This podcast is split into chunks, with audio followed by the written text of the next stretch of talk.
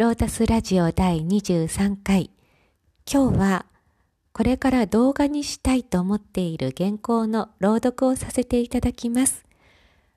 この文章が映像や音楽、クリスタルボールの音色に乗って、さらに英語訳をつけ、私としては永久保存版に値するような、そんな内容にしたいと思っています。ですので、まあ、あの、若干時代待ち的なところはあって、これ全く意味がわからないよと思われるかもしれないんですが、まあ、それにしても、私一人が満足していればいい、納得していればいいということではなくて、えー、わかる人がさらにこうした方がいいよっていうアドバイスなどくださったら本当により良いものになるなと思って原稿を最終稿にする前に公開させていただきます。お聞きいただきご感想ご意見賜れたら嬉しいです。それでは読みます。苦を安らぎに変える知恵。観音の祈り歌。生きていることが辛い、苦しい、暗闇に閉じ込められて、再び笑える日が来るなんて、とても思えない。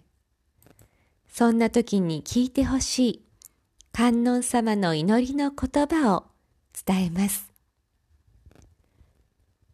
あなたが今辛く苦しく出口が見えないのは出口のない部屋にあなたがいるからそこにずっと居続けても見える世界は変わらないそれでも今は動く気力がないというならそこに居続けるのもあなたの自由。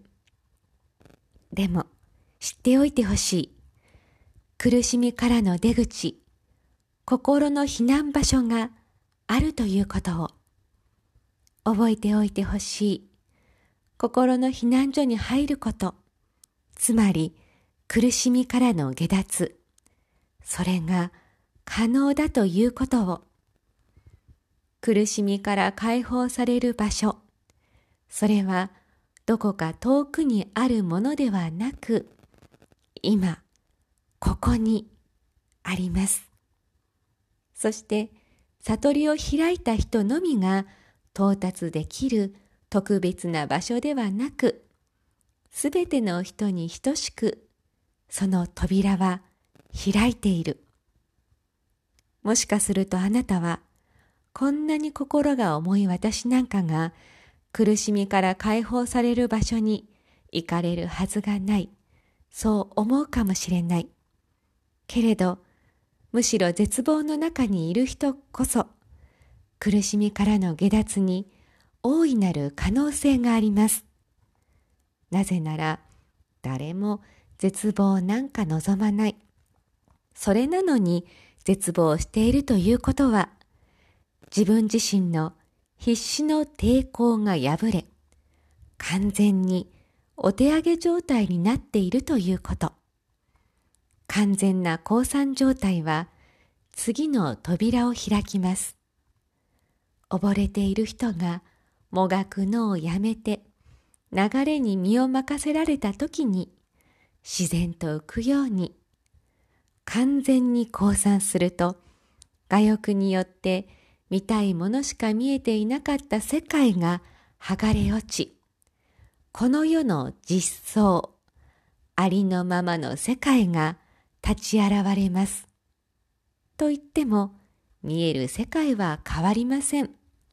世界への見え方が変わるのです。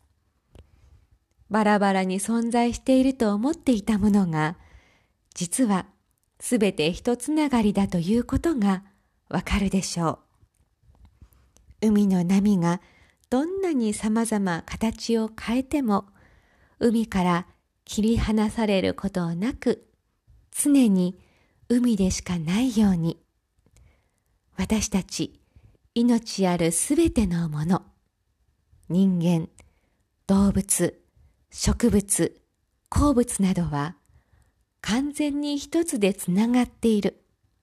それがこの世の実相。完全に、本当に完全に一つしかないから、排除のしようがない世界。それがわかると、二度と会えない大切な人も肉体を持って会うことができないだけでずっと一緒だと実感できる。穏やかで幸せな気持ちが湧いてきます。一方、憎い人に関しては、一つながりだなんて許せない、一緒なんて嫌と耐え難い気持ちが湧くかもしれません。でもそれが自然です。嫌いな人の幸せは願えない。それが人間というもの。むしろ嫌いな人の幸せをも願おうと無理をすること。つまり理想的な状態を好み、ダメだと思う状態を避けようとする。取捨選択をし続けることは、絶望によって立ち現れるような実相を知ることを遠ざける。だから、あるがまま、起きている出来事も、ざわざわする心も、そっとそのままにしておく。それが、どうしても苦しくて、いても立ってもいられないのが人間だけれど、反応することに降参して、そっとそのままにしておく。その状態は、苦しみの連鎖を引き起こす知恵のない状態の真逆。だからこそ、その状態は、この世の実相が見れる視点へと引き上げる。その時、あれ？私は今まで一体何をこだわっていたのだろう？こだわっているから辛いのに。あれ？私はなぜ許すことができなかったのだろう？許せないから苦しいのに。あれ？私はなぜ手放せなかったのだろう。握りしめているからそこにとどまり、望まない状況の中でぐるぐるぐるぐる回り続けることになるというのに、そんな風に感じ方が変わります。悩みは抜け落ち、今、ここが、ただ幸せ。穏やかな安らぎ、喜びに満たされる。もはや安らぎ喜びのために何かを求める、行動する必要もなくなり、ただある。それだけとなる。ゼロに戻る。本来の自分。永遠の愛に戻る。別の何者かになるのではなく、本来の自分に戻るだけ。だから大丈夫。誰でもできる。